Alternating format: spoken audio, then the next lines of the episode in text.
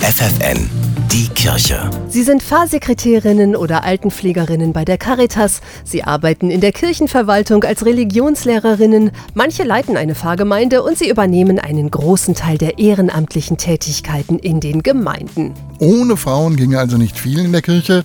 Umso wichtiger ist es, äh, sie auch auf Dauer bei uns in der Kirche zu halten. Doch angesichts der hohen Zahl von Kirchenaustritten ist das natürlich nicht selbstverständlich, das sagt Elisabeth Litz.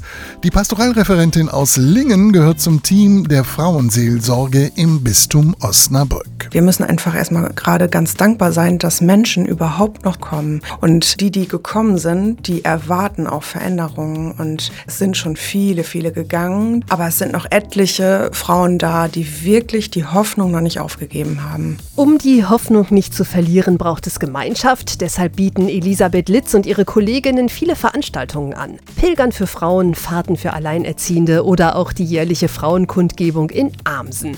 Denn gemeinsam kann man einfach mehr erreichen, sagt sie. Das Ziel ist im Grunde Gemeinschaft erleben und sich solidarisieren, zu sehen, ich bin nicht alleine als Katholikin, die sich da irgendwie auf den Weg macht für Veränderungen, sondern wir sind irgendwie eine größere Gemeinschaft und setzen uns für Veränderungen in der Kirche ein. Zum Beispiel, dass mehr Frauen eine Leitungsposition bekommen, sei es im katholischen Altenheim, bei der Caritas oder auch in einer Pfarrgemeinde.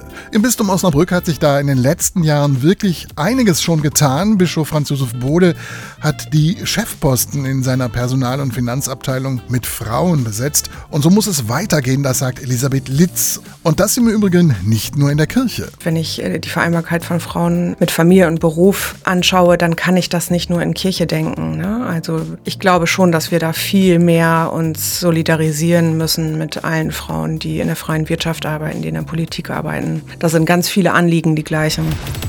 Die Kirche bei FFN.